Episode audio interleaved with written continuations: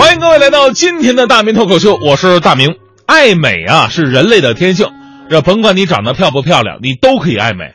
这个乌丹同学在来应试《快乐早点到》的时候呢，就很担心，说这个节目对女主持人的形象有没有要求啊？我说你放心，只要你声音像女的就行，啊，哪怕你身高一米二三，哪怕你长得像车祸现场，我们都不在乎，这是有前前科的是吧？啊，正所谓嘛，子不嫌母丑，狗不嫌。我还把自己绕进去了。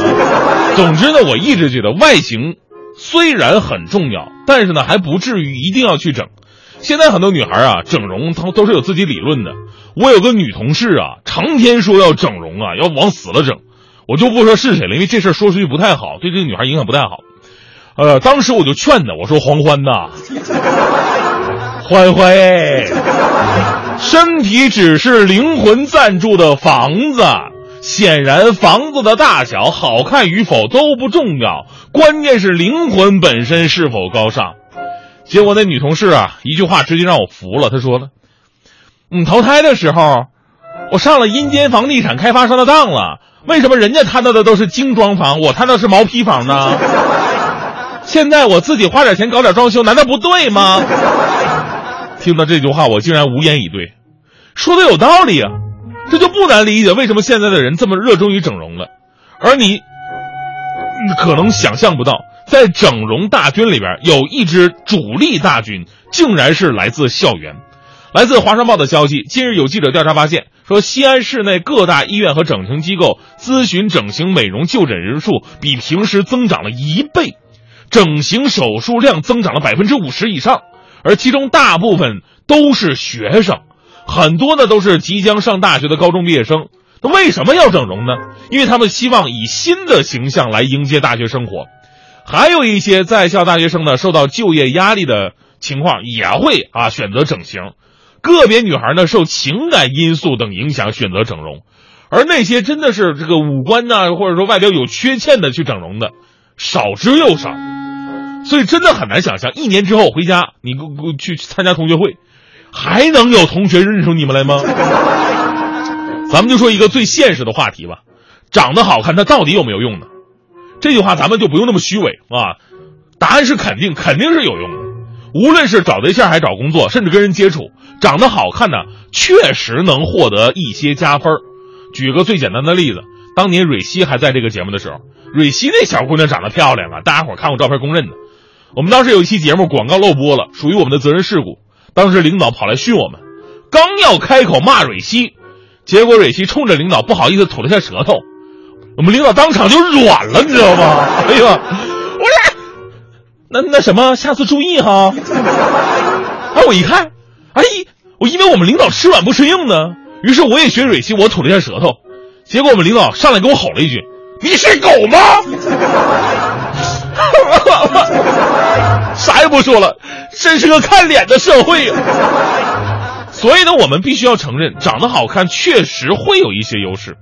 但是我一直认为，如果你过于在乎自己的容貌，追求所谓的完美，这就容易让你的优势反而拖了你的后腿。为什么？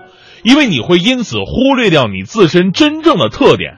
你会不关注你真正应该努力的方向，你业务能力上的短板和你面对挫折时平和的心态。长得好固然重要，但那不是绝对的重要。比方说学表演的啊，学表演的在我们印象当中应该是长得好看的吧？那么北电表演学院副院长王劲松就说过，说考生自然美才是最重要的。在三试中啊，学院将会核查纹身和整容的考生，不仅是整容，有的时候学生化浓妆。考官呢也会要求这个考生卸掉妆以后，你再来考试，再来进考场，因为表演看重的是你的演技，你整容对你的演技没什么好的作用。相反，你看现在很多女星啊，演技特别的差，那也不是他们自己想的，不是说他们演技不行，脸上针打多了僵了动不了，是不是？喜怒哀乐都是一张僵尸脸，有啥办法？昨天呢，咱们还说了一条新闻，说二零一六年韩国小姐诞生了。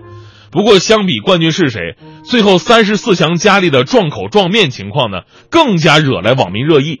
你看官网公布的美女照片，除了头发呀、背景什么的不一样，单看五官，你都分不清谁是谁。其中有一张三位佳丽坐在户外拍照的照片，令网民一度怀疑他们是否是三胞胎。啊，于是有网友说：“这哪是什么选美啊，这不就是整容外科博览会吗？”这是。还有网民想的更长远，说万一他们以后生了孩子，这孩子长得既不像爸爸也不像妈妈，请问会不会产生家庭纠纷？这个故事告诉我们，我们很多的人呐，对于美的认识过于肤浅。追求网红脸 A 四腰，结果呢就是大家伙千篇一律，反而丢失了自己的魅力。而一个没有气质和魅力的女人，请问怎么可能会让别人独独喜欢你呢？男人也是一个道理，很多女孩喜欢找帅哥。我奉劝你们别动不动就看脸，那太肤浅。人本来就是一个综合体，容颜只是他们最浅显的表象。我经常对女孩子说啊，我说找男人呢。不要找长得帅的，长得过得去的就行。最重要的还得看他有没有钱，呃，不是那个 有没有才华啊。所以呢，应该重新审视一下现在学生的整容热。确实，韩国文化的影响对我们特别的重啊。